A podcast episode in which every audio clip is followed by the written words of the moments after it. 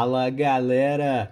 Está começando hoje mais um episódio do Road Dev Podcast, o seu podcast de tecnologia que não te deixa dar update sem ar. Meu nome é Douglas Amário e estou aqui ao lado dele, o nosso mestre dos magos do desenvolvimento, Adriano Ribeiro. E aí, cara, como é que você tá?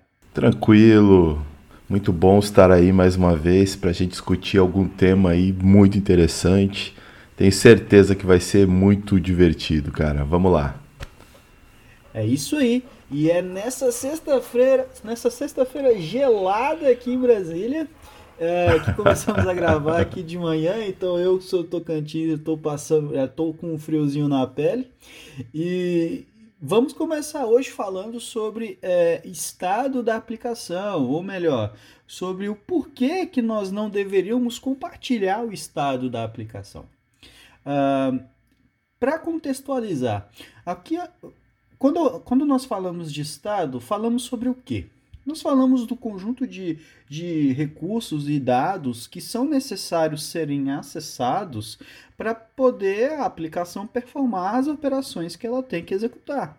Por exemplo, quando nós temos uh, um conjunto de perfis que precisamos validar para saber se o usuário tem acesso a uma página ou não, uh, os próprios dados do usuário, uh, o contexto da requisição, o contexto do usuário, uh, tudo isso faz parte do que nós chamamos de estado da aplicação.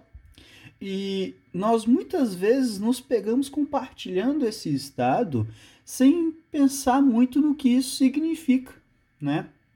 Uh, nós, nós as, pensamos em algumas estruturas de dados que vão ser acessadas, é, ou então a intenção das operações que vão ser executadas ali dentro, uh, mas existem funcionalidades que são mais intensamente acessadas, outras funcionalidades que possuem uma grande quantidade de relacionamento ou volume de dado a gente não pensa muito nisso quando nós simplesmente começamos a usar lock para poder controlar alteração de lista, ou então o lock tanto de variável quanto o lock de tabela, quando o nosso estado está sendo persistido no banco de dados, por exemplo. Uh, e quando a gente deixa de levar em consideração os requisitos, as funcionalidades, a velocidade de acesso, o que é mais importante para você, o acesso de leitura, o acesso de escrita, a gente começa a cair num buraco que é definir um padrão único para representar a aplicação inteira, para representar o, o controle de acesso de todo o estado da aplicação. E isso pode nos levar a um grande problema, né, Adriano? Tipo, a gente simplesmente chega num ponto em que basicamente não temos muita saída a não ser adicionar complexidade para gerenciar a alteração do estado. Pois é, cara. É, isso é uma, é uma situação bem interessante, assim. É, quando a gente não pensa no estado propriamente dito que a gente tá, que a gente vai persistir ou que a gente vai trabalhar, né? Então a gente acaba modelando com base nas funcionalidades. Essas funcionalidades vão ter um conjunto, vão ser compostas de processos com etapas, né? E a gente olha para a interface, olha para a usabilidade, olha para o que a gente vai querer de notificação e a gente acaba considerando os dados, o estado, a informação como um ponto resolvido que vai ser trabalhado na camada de persistência. Né? Só que a gente esquece que com esse pensamento a gente está delegando a camada de persistência para uma aplicação externa. Né? E essa aplicação que vai ser o nosso banco de dados. Né? Então, e ele vai uh, agregar as características dele. Né? Então a gente com essa linha de pensamento, acaba tendo. É, como é que eu posso dizer? Acaba criando um complemento de, de funcionalidades que vão depender do tipo de camada de armazenamento que a gente for usar. Né? E aí surgem as bases relacionais, NoSQL, chave-valor, caches, é, bancos em memória e diversos outros, né, para tentar atender a essas peculiaridades do Estado que elas estão lá, mas dependendo da abordagem a gente acaba desconsiderando, né? E cada banco ou cada é, camada externa de armazenamento que a gente pluga na nossa aplicação, na nossa solução, vai trazer junto características peculiares daquele tipo de aplicação, né? Como por exemplo, cada banco vai ter o seu modelo de replicação, o seu modelo de verificação de consistência, as suas estruturas de dados de armazenamento e por aí vai. Né? Então é por isso que é importante a gente não relegar o Estado a, um, a uma pessoa de segunda categoria, digamos assim, considerando que isso já é ponto pacífico. Não, ela vai ser armazenada e tal. Porque você vai agregar uh, invariavelmente complexidade à sua aplicação. Né? Porque aí você acaba tendo que sincronizar duas é, aplicações diferentes, né? que vão ser os seus bancos, porque você acaba tendo que usar um banco para atender determinado cenário, outro, né, um para escrita, o backup e, e replicação, o outro para consultas facilitadas, porque essas coisas não, não são entregues concomitantemente, né? Então você sempre precisa customizar, você precisa trabalhar isso, né? Então é importante que o Estado não seja desconsiderado. Então assim, aplicações stateless, que são essas que delegam o Estado para uma camada externa, digamos assim, que é o banco de dados, ela vai depender dessa aplicação stateful, né? E isso vai restringir as possibilidades de, de desenvolvimento, né? Você acaba tendo né, uma única camada aí para trabalhar a sua, as suas propriedades, seja de escala, de distribuição, enfim, ou aquele famoso modelo CAP, né, que a gente avalia consistência, disponibilidade né, e particionamento. A gente pode considerar também, quando nós estamos falando do Estado, é justamente o que você colocou. Nós começamos a, a desenvolver as nossas aplicações pensando que uh, o dado está resolvido. Você vai ter sempre um banco de dados que vai responder para você de alguma forma e você vai é, performar operações nesse banco, insert, update, delete. Quando nós começamos uma aplicação e a gente já vem com isso definido assim, nós estamos é, colocando em segundo plano como que vão ser acessados e alterados as estruturas de dados da nossa aplicação. E onde que a gente vai sentir isso? Ah, beleza. Quando você escolhe uh, utilizar o SQL Server como banco, vai ser um banco relacional, então significa que você vai ter uma performance muito boa no tratamento de inner joins, ou seja, você vai poder relacionar todo mundo com todo mundo de uma forma mais performática. Beleza, mas isso é necessário para você? Aí, ah, não, vamos usar um banco é, não relacional, vamos usar o Elasticsearch, o Mongo, etc. Ah, beleza, significa que a sua aplicação inteira vai ser estruturada num modelo de árvore? Aí tá. Uh, se você for usar um banco orientado a grafo, é, a mesma, é o mesmo questionamento. A sua aplicação inteira usa esse tipo de, esse tipo de dado?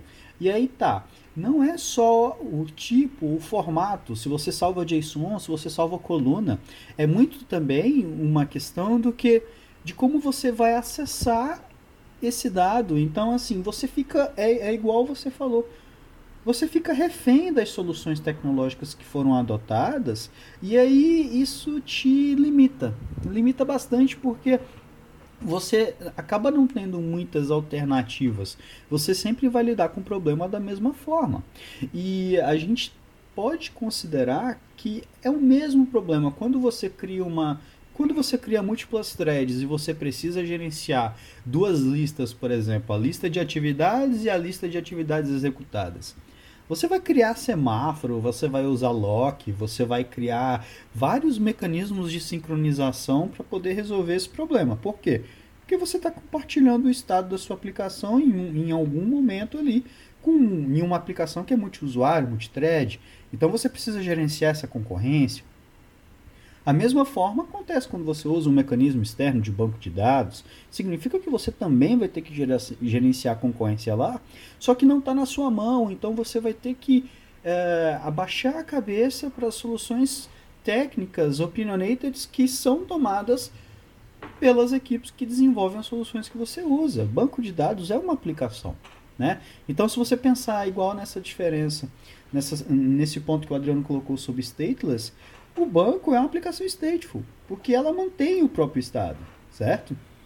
E aí você tem aplicações stateless que estão uh, ah, fazendo essas consultas, e aí a aplicação inteira é stateless. Ou a aplicação inteira, se você quiser pensar ela no stateful, as duas têm prós e contras, mas você sempre está refém e, e, esse é o problema, né? Quando a gente não pensa em como vai ser, em como se dará o estado da nossa aplicação e qual que é a diferença que ele vai fazer no software, a gente vira refém das decisões que outras pessoas tomaram, tomaram por nós, né?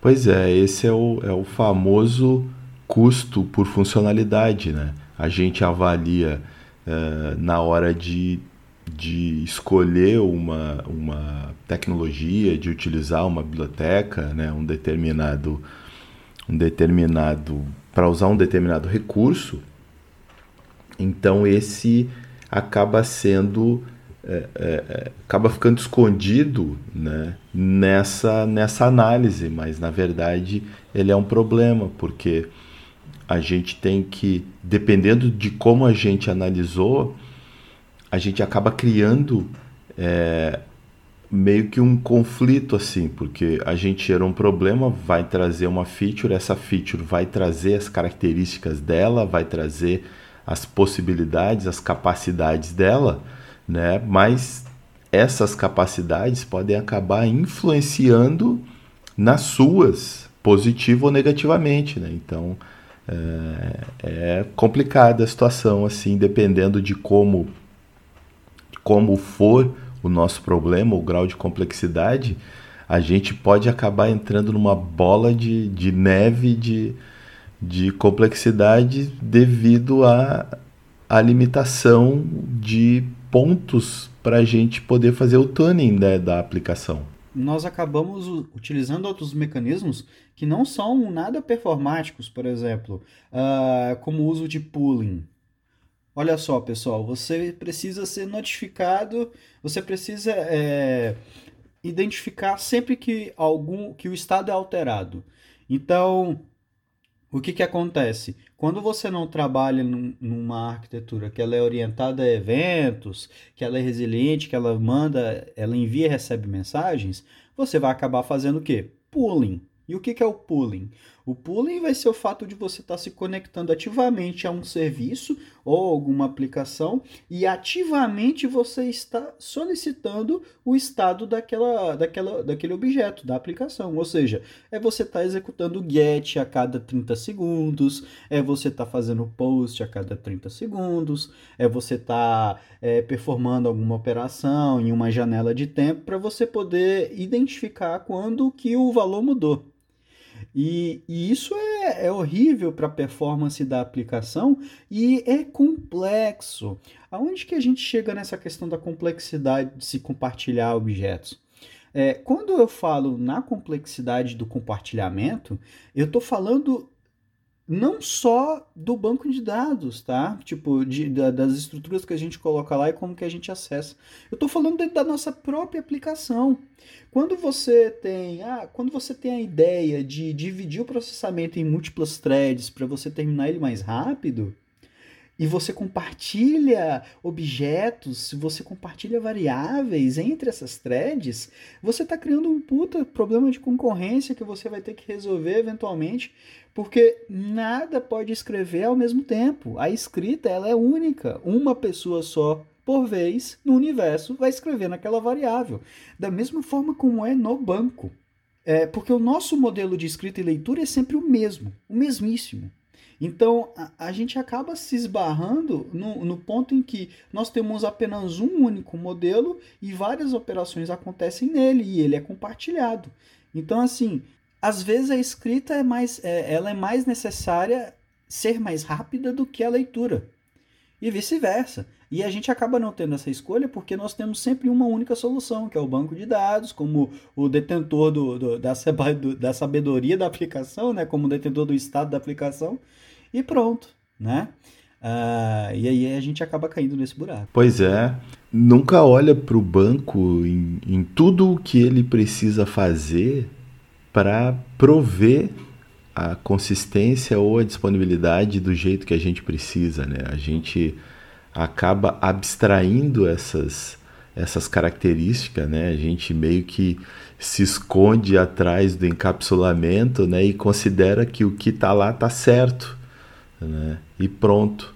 Né? Então é importante que a gente é, pense no estado de maneira mais ampla para que a gente consiga se preparar melhor e nos instrumentar para conseguir é, gerir isso, é, é, gerir os, os problemas né, com mais flexibilidade. assim. Sim, e para fechar esse ponto, é, eu quero lembrar todo mundo de que não é uma transaction que vai garantir que o seu estado está íntegro, tá? Uh, o que a aplicação manda salvar desde que esteja numa estrutura correta, o banco de dados vai aceitar. Então, se o nome ele foi alterado errado porque uma regra de negócio não foi, eh, não foi aplicada, o banco ele é agnóstico com relação a isso. Ou seja, a gente não pode depender de, por exemplo, constante, constraint no, no SQL Server, ou então de qualquer que seja a rule que for configurada no Elastic para poder validar o nosso dado. O estado da aplicação pertence à aplicação e a aplicação valida esses dados. Então a gente ainda não pode nem cair nessa falácia de achar que uh, os mecanismos de armazenamento de dados vão fazer qualquer tipo de validação no estado. Isso é responsabilidade da aplicação. Pois é, isso aí é interessante. É, tu falar que durante, é, principalmente aí o início dos, dos anos 2000, se confiava muito no esquema do modelo relacional para, de certa forma, validar o estado que está sendo persistido, né? Assim, acabava que a gente fazia ou, eram feitas é, menos validações ou validações apenas em termos de relacionamento de informação na camada de aplicação e o resto estava tudo no banco. Quando surgiu o Storage Procedure, Pá, aí sim, aí é que a coisa foi inteira para o banco, já que o banco tinha máquina melhor, tinha um ambiente mais controlado em termos de acesso. O servidor do banco era sempre o mais parrudo. Exato, né? exato. Era, era né? Então, é, é, meio que a aplicação foi esvaziada assim e, e tudo foi jogado para o banco, mas a ideia não era, não era essa, né? Assim, a característica dele era prover consistência, mas não era para ele se preocupar com a transição do Estado. Né?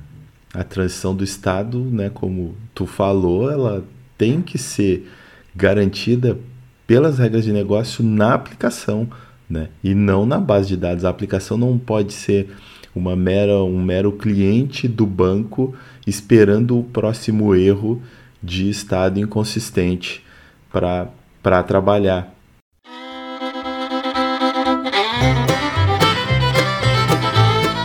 Então nós temos, então a gente entende uh, o problema sobre o compartilhamento do estado, certo?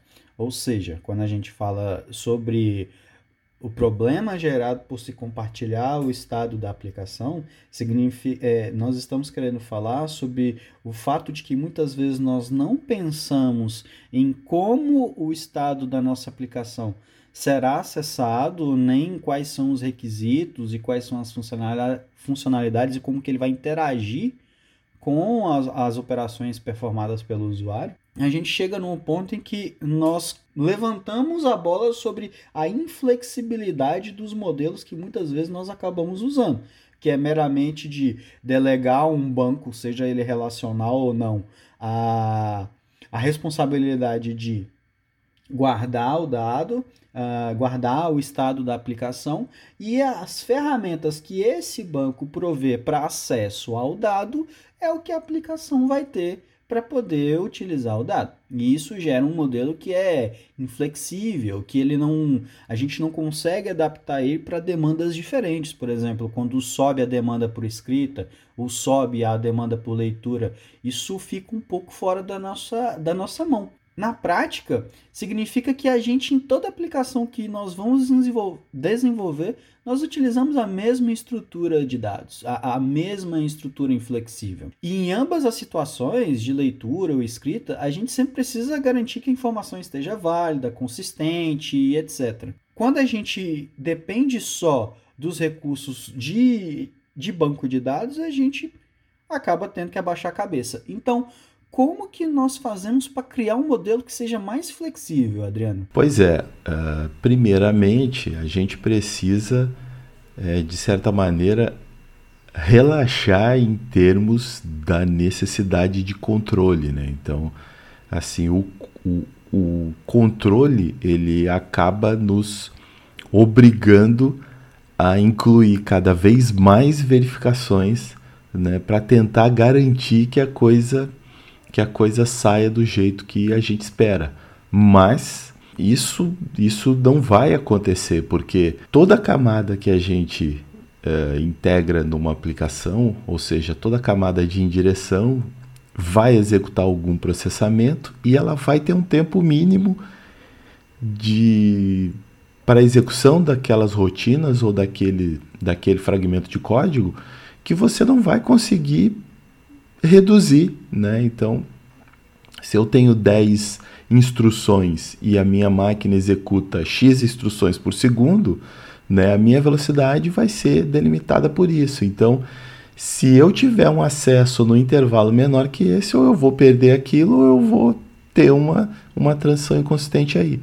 Então, eu preciso começar a ver o meu problema e a minha, o meu dado, o meu estado, né, como duas coisas ou como caminhos diferentes, né, em termos de leitura e escrita, né? O que que eu preciso em cada uma delas e como essas duas vão ser trabalhadas pelas tecnologias que eu estiver utilizando em cada um, né, em cada uma dessas frentes, digamos assim. Né? Então, como forma de prover mais flexibilidade exatamente e fazer um balanço entre leitura e escrita, que aí surge o conceito de coordenação, né? ou, ou linearização das requisições ou do processamento da informação. Digamos, as, as referências em termos disso que a gente tem né? É o Hadoop com, Mac, com MapReduce, é o Spark com Microbat, que é interessante isso que o Hadoop ele organiza os dados em grandes blocos de processamento e distribui isso numa infraestrutura uh, de, de cluster, né? Assim, tem um cluster com as aplicações em execução e aqueles blocos de, de dado com o estado marcado são distribuídos para processamento, conforme algum deles perde uh, o seu estado ou falha por algum motivo, ele é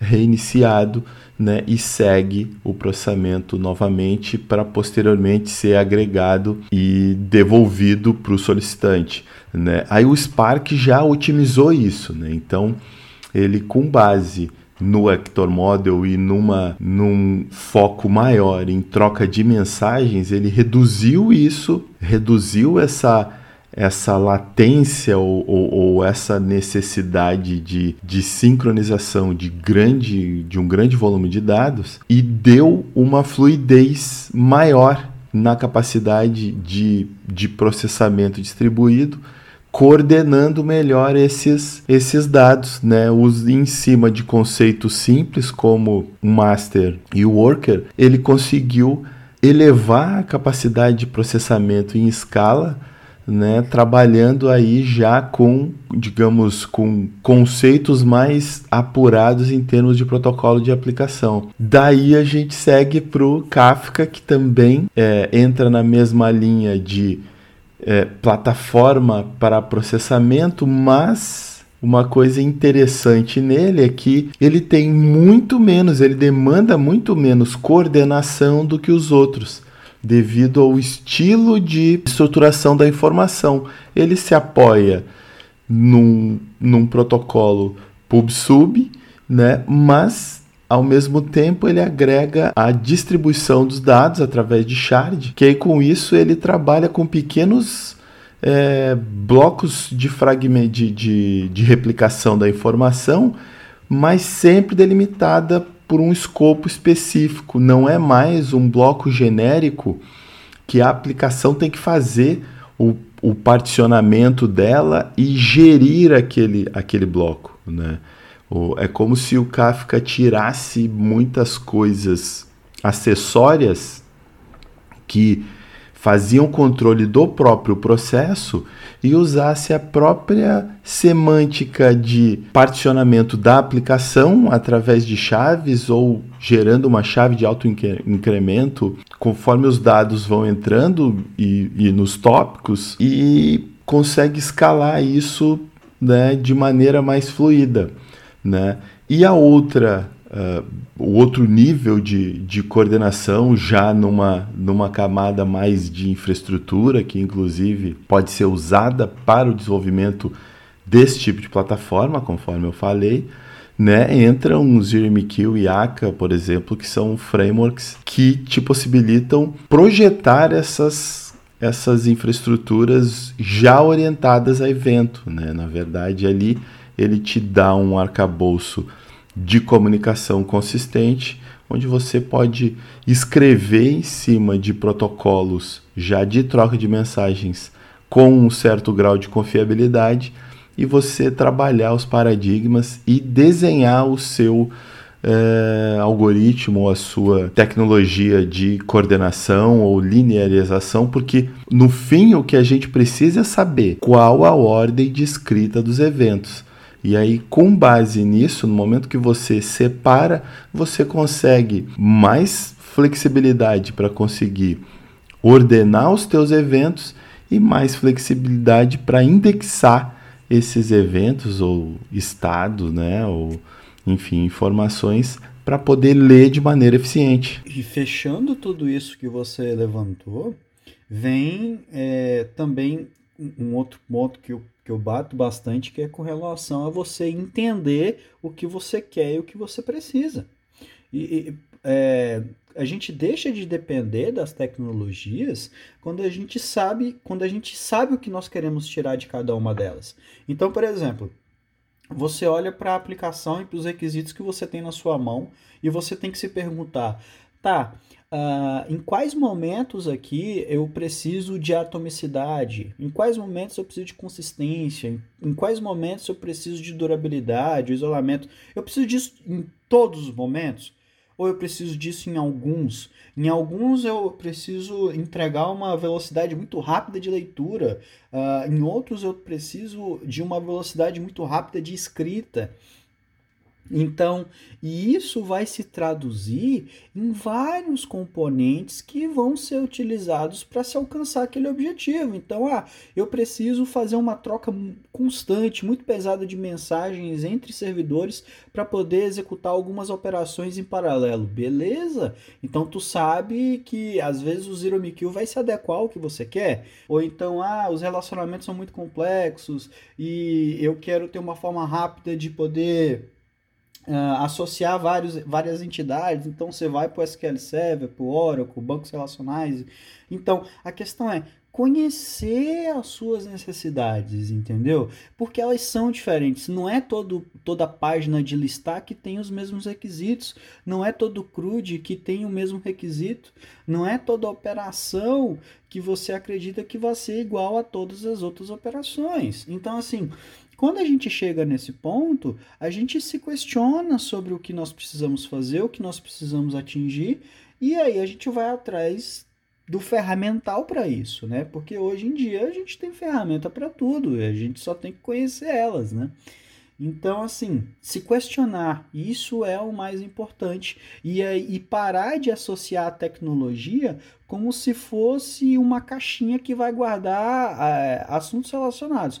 Não é porque você vai usar um SGBD que todos os dados precisam estar ali. Você pode ter esses dados é, em, em, múltiplas bases, cada uma servindo ao seu propósito, né? Hoje a gente já tem muitos mecanismos saudáveis que já tem, que já são maduros sobre como nós vamos conseguir propagar as alterações em diferentes modelos, por exemplo, com o uso de eventos e etc. E a gente vai falar sobre, um pouco mais sobre isso no próximo tópico, mas é, a questão é entender quais são as suas necessidades. Pois é, isso aí que tu falou é muito importante, porque a gente considerar a tecnologia ou fazer o desenho orientado à tecnologia, ah, porque gosta ou porque já conhece, isso aí invariavelmente vai te levar a, a ter que resolver problemas que, que você não precisaria ter. Né? De fato, inverter a forma de olhar para o desenho da aplicação é muito importante, né? porque você realmente foca no problema e busca as tecnologias que vão resolver aquele problema para você com o mínimo de atrito, né? Então, é, eu concordo plenamente em relação a esse olhar que precisa ser é, criterioso, né, em cima das propriedades da tecnologia, né, para que ela efetivamente contribua para o projeto, assim a gente sabe que é, não tem almoço grátis, né? Assim, qualquer, é, qualquer tipo de, de solução mais elaborada, digamos assim, vai, vai agregar um custo, é natural. Mas acontece que existem soluções que elas não, não são elaboradas. Elas só não são consideradas como a solução para aquele problema devido ao jeito com que a gente está tá olhando para aquela modelagem. Por exemplo, quem não acessou, não usou uma aplicação onde o drop-down tem uma lista de possibilidades para serem escolhidas, mas aquela lista não está em ordem alfabética. A lista tem, sei lá, tem um, um campo que tem um item começa com Z, o outro começa com C, o outro começa com B. Por que isso? Isso está sendo feito no momento da consulta? Ou isso já foi processado, isso já foi é, preparado e estruturado para que fosse mostrado dessa maneira? Então, assim, são pequenas coisas, mas que a gente é, deve considerar exatamente porque esse tipo de, de funcionalidade te é como se agilizasse a, a, a vida do teu usuário, assim, porque é, imagina que você tenha uma lista com mil nomes para ser listado no, num, num drop-down, né, numa lista na interface. A interface é limitada, hoje nós temos é, muitos que usam aplicações por interface mobile, ou seja, a gente tem uma interface é, limitado, uma área limitada para um componente, ou existem muitos componentes. Então, faz-se interessante que você tendo a lista, você aplique alguma regra, alguma semântica naqueles dados para que mostrem os, re os registros mais relevantes para o teu usuário. Porque, por exemplo, não faz sentido você apresentar um drop-down, por exemplo, com os dados por ordem alfabética, sendo que a maioria dos teus usuários eles usam os elementos que estão no fim da lista. Ou seja, eles vão ter uma dificuldade maior para acessar essa informação.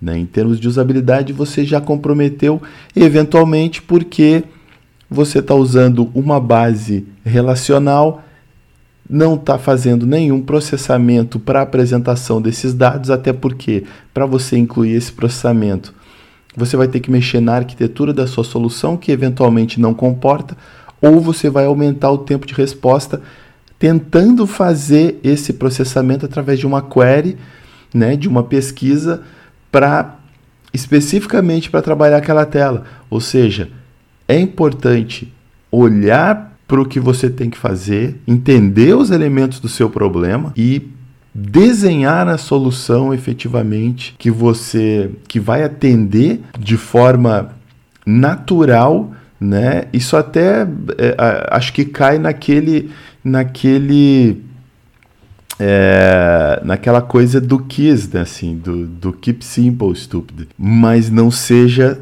simplista, né? Assim, é importante a gente entender que as soluções têm um tamanho. Claro que eventualmente a gente acaba onerando mais no, no, na modelagem ou na definição da solução, mas tem um mínimo de considerações que tem que ser feitas na solução que se você fizer menos, você não está resolvendo efetivamente o problema que, se, que você se propôs.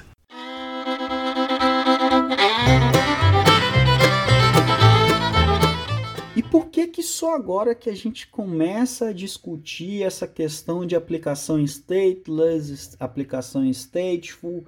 Uh, por que, que, por exemplo, hoje seria possível nós termos o estado da aplicação mais próximo da aplicação, ou seja, dentro da aplicação e não fora, como, como imperou até o, o presente momento?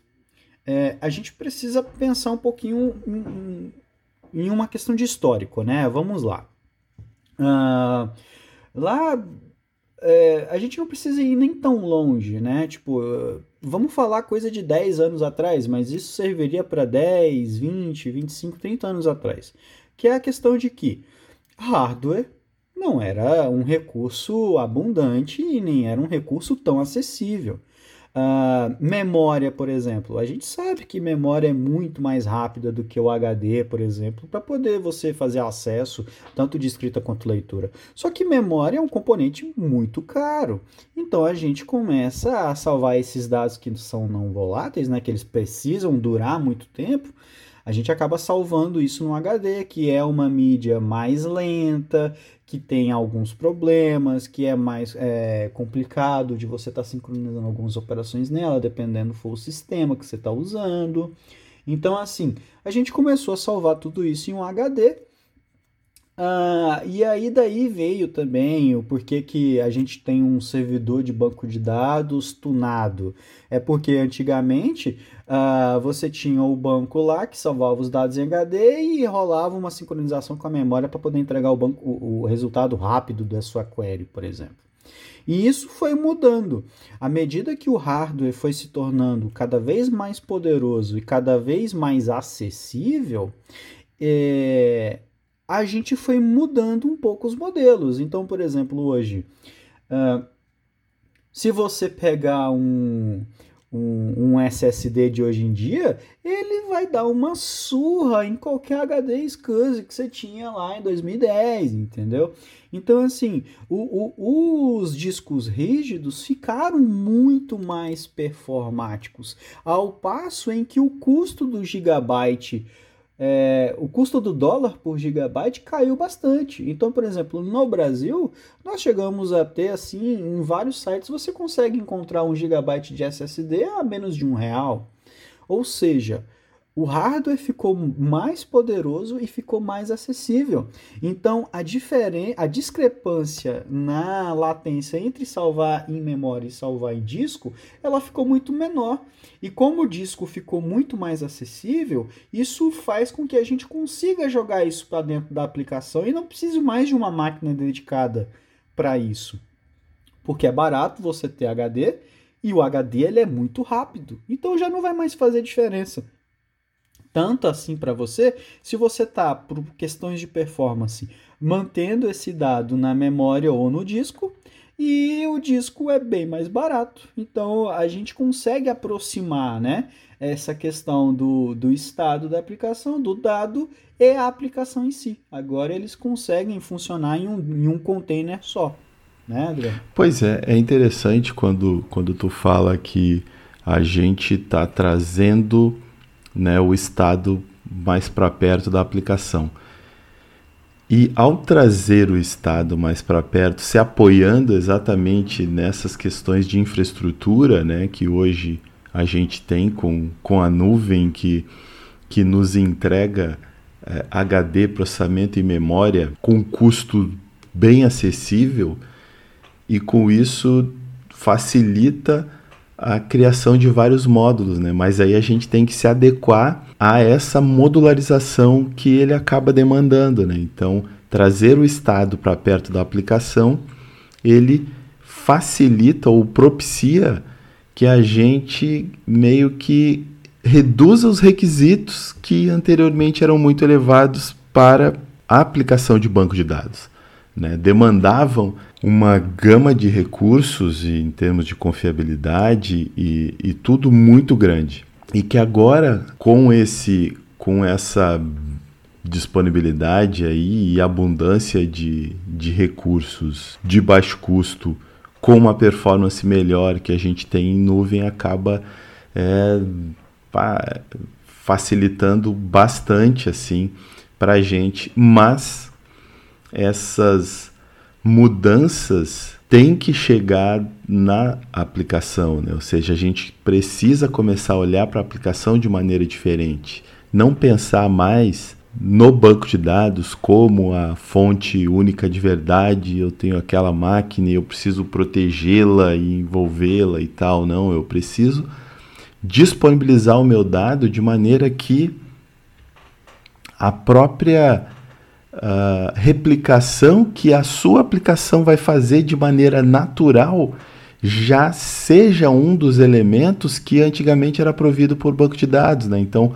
quando a gente aproxima o estado da aplicação propriamente dito, a gente está pegando tecnologias que anteriormente eram usadas no desenvolvimento de um banco de dados e trazendo isso para aplicação, né? Ou seja, o próprio event sourcing, né, é uma é um conceito que é usado na, no log de transações das bases relacionais, né? Então assim, o estilo de, de a eliminação de concorrência, né, é, otimista, onde a gente versiona registro, né? Então, assim, é, ou até mesmo é, o double buffering que é usado em, em, tecnologias de jogos que você trabalha com duas entidades, sendo que apenas uma delas está ativa, né? e o único ponto de concorrência real é o índice que você troca para ficar escolhendo para qual buffer você vai ficar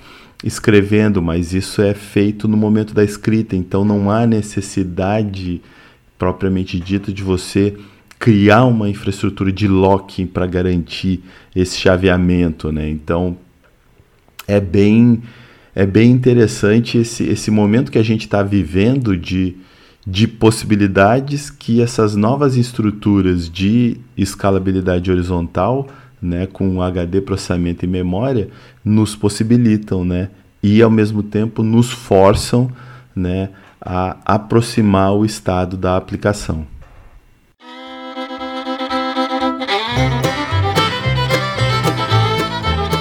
Tá, então agora que eu sei tudo isso, é, o que, que eu faço? né? Tipo, ah, beleza, eu entendi o problema, eu entendi como que a gente vai. Eu, eu entendi que eu tenho que olhar para os meus requisitos e pensar como é que eles vão interagir, como é que eu vou acessá-los, como é que eu vou atualizá-los, mas como é que isso funciona na prática, né? Uh, a gente, eu, eu vou dar umas dicas para vocês, por exemplo. Uh, a gente precisa de resiliência, a gente precisa de elasticidade, uh, a gente precisa de responsividade e a gente precisa estar tá sincronizando os dados entre múltiplos modelos, certo? É, e a gente faz isso usando mensagens, eventos. Uh, então, assim, eu estou descrevendo basicamente o desenvolvimento reativo.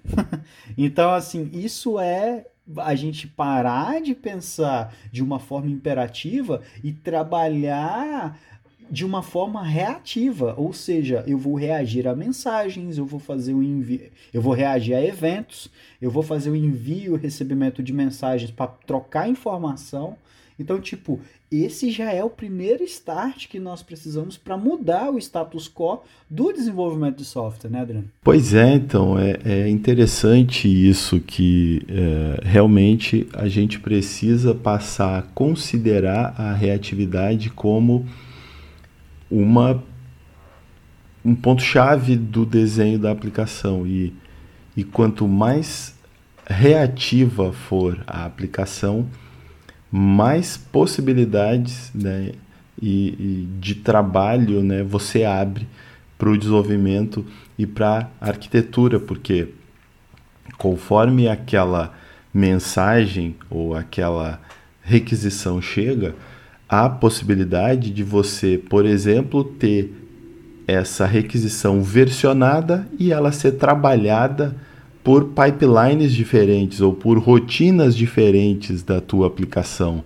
Né? Então, não há mais uh, o usuário que ficou obsoleto na tua, na tua aplicação. Né? Então, assim, porque ele pode, ele, na verdade, ele nem sabe que a aplicação mudou, porque ele vai ser tratado pela mesma uh, sequência de, de procedimentos ou versão da sequência de procedimentos que foi desenhada quando ele começou a usar a aplicação. E os novos usuários, por exemplo, podem estar sendo, podem ser encaminhados para outras versões. Né? E, e, e aí, com isso você abre a possibilidade de estar exatamente trabalhando os módulos da sua aplicação. Né? Quando a gente considera resiliência, elasticidade, né? quando a gente é, entra nesse mundo reativo, a gente desacopla a aplicação de tal maneira que a gente consegue trabalhar módulos dela individualmente e como a gente não mexe no modelo de interação que seriam a troca de mensagem, né, você é, acaba que de, de uma camada com o desenho original que você tinha, que era só o banco de dados para trabalhar escalabilidade, replicação, para trabalhar tudo isso, agora você tem a sua aplicação inteira, né? Então, é, as possibilidades abertas aí no, no, no momento de você desenhar a sua aplicação são infinitas. É, Douglas, eu posso posso apresentar aqui, sei lá, dois, dois cenários aí de, de uma possível, um possível uso disso que a gente está falando, ou um possível desenho. Ah, é. Eu quero ver como é que você vai falar isso. Quais cenários são esses? Então, eu vou, vou apresentar aqui um cenário, digamos, fácil, meio que natural hoje para muitas aplicações, né, que tem, tem sido usado para para muitos que estão vindo de aplicações monolíticas ou até que já estão usando alguns conceitos de microserviço e o outro legal. Tranquilo? é, é, é, o outro é um desafio, é tipo que comecem os jogos. Aí depende do número de noites aí que tu tenha disponível e a energia para fazer. Mas uh, já adianto que realmente vale a pena. Né? Então vamos lá. É, no cenário 1, por exemplo, uh, eu, vou, eu vou apresentar uh, basicamente três, três passos aí, ou três é, elementos né, e, e, as funções dele né, com, uma, com o objetivo de, de deixar claro a camada e o impacto que aquela camada está provendo para sua aplicação. Né? Então, por exemplo, numa aplicação monolítica convencional, né, se você aplicar, por exemplo, o CQS já para segregar teu, a, os teus comandos ou tuas operações de escrita e as queries, você já estrutura pipelines provendo é, maior flexibilidade na hora de processar essas informações. Se você quiser organizar as regras de negócio dentro dos comandos e eventualmente das queries, caso a sua query seja condicionada a alguma, alguma regra específica, alguma correlação, né? Então você ainda pode aplicar o padrão agregação, né, ou aggregation, para garantir as transições com mais clareza na hora de você implementar os seus comandos. Né? Então, ou seja, a gente tem o CQS para dividir a tua aplicação é, ou verticalizar, digamos assim, você tem o teu stack de comandos onde você pode ter consistência, você traz agregação para isolar as, as suas operações, inclusive é, a agregação que a gente pode dizer que foi discutido em, junto, com o, junto com os demais padrões do DDD, né? Foi o que? No nosso primeiro episódio, Douglas? Exatamente. No primeiro a gente nós já demos a largada. Pois é, e o terceiro passo dentro desse desenho é você usar um serviço de mensageria, que hoje não é uma coisa mais do outro mundo e tal. Ah, o que, que é um, um broker e tal. Então, como é que ficaria o desenho? Você tem a sua aplicação escrevendo para tópicos, esses quem é, é, vai estar tá definindo a estrutura do, que os tópicos estarão recebendo pode ser a agregação ou não, ou você pode só utilizar o command source no CQS, que você já vai é, ganhar clareza e flexibilidade. E o, um gerenciador de fila, como o RabbitMQ ou NSQ, enfim, vai te dar é, a confiabilidade e possibilitar que você escute outros tópicos na sua camada de, de pesquisa e com isso indexar essas informações né, e poder é, apresentá-las de maneira mais fácil, como por exemplo é, aquele caso do drop-down que eu apresentei é, anteriormente, onde os dados eles não eram mostrados de forma é, alfabeticamente, mas sim é, a gente pode aplicar uma semântica, digamos, eu vou priorizar pelo número de incidência dos meus clientes. É, por exemplo, uma lista de países, eu tenho usuário, muitos usuários do Brasil, é, Estados Unidos, é, sei lá, Europa, então eu vou priorizar os países que tiverem mais usuários para cima e os demais embaixo, ou seja, eu estou criando um drop-down mais inteligente, só que na verdade não é que ele é mais inteligente, né? ele, ele é mais eficiente, digamos assim. E o outro cenário, o cenário legal, é, eu digo legal porque ah, aqui a gente já muda o olhar para a aplicação, né? Assim, a gente efetivamente passa a considerar a aplicação como um conjunto de camadas e essas camadas com características vão prover é, não apenas aquele isolamento do domínio de negócio, elas vão também instrumentar provendo capacidades operacionais. Né? Então vamos lá. Numa camada 1, é, a gente vai fundamentar toda a base da aplicação usando um framework de concorrência. Né? Então a gente tem, é, por exemplo, o ZeroMQ, que é muito querido para mim, eu, eu curto há muito tempo. Para nós, para nós. Esse... pois é, né? ZeroMQ é salvando uh, vidas, pessoal. Uh, então, é, esse framework de concorrência vai disponibilizar para a gente é, por exemplo, até interessante quando a gente fala do ZeroMQ e, por exemplo, o Aka, né? Porque o, o ele, ele, eles são, ele é basicamente um conjunto de sockets, cada socket te entrega um determinado comportamento. E o Aka, ele é baseado no Hector Model e ele te entrega é, e ele te disponibiliza padrões de comunicação para e, e uma área de escrita de código. Então, você orquestra a sua aplicação a partir do protocolo de entrega no ACA, escrevendo a lógica de transição de mensagem e no ZeroMQ você orquestra a, a aplicação compondo padrões de comunicação diferentes. E em cima dos padrões de comunicação, você aí sim define a sua semântica de entrega. Assim. É, é por isso que eu falo que é muito divertido isso. uh, então tá, a gente tendo a camada a camada 1 definida, ou seja, a gente já tem um framework de concorrência, com isso a gente já tem componentes de rede que se comunicam com base em protocolos que a gente vai definir para aplicação.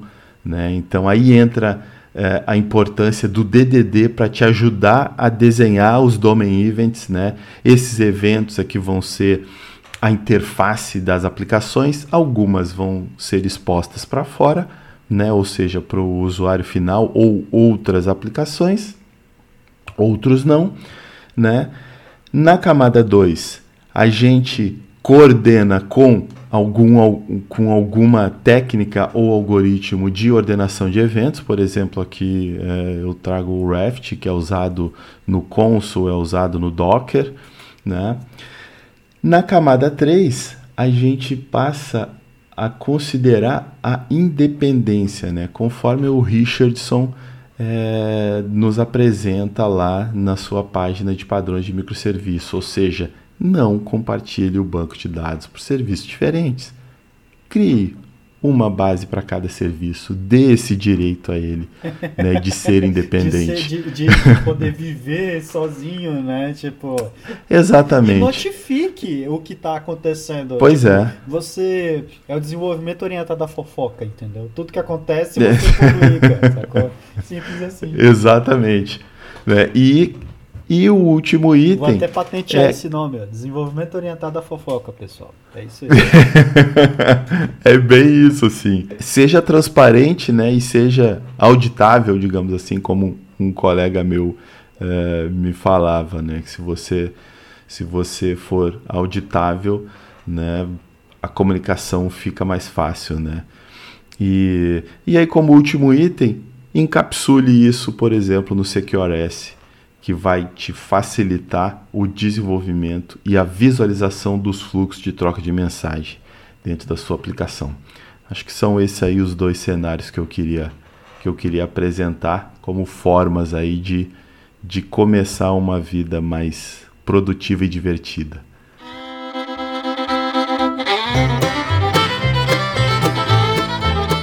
Bem, pessoal, e com isso chegamos ao fim de mais um episódio do Road Dev Podcast. Uh, lembrando sempre que estamos totalmente abertos para dúvidas, uh, para trocar contatos com vocês, para uh, sugestões, feedbacks.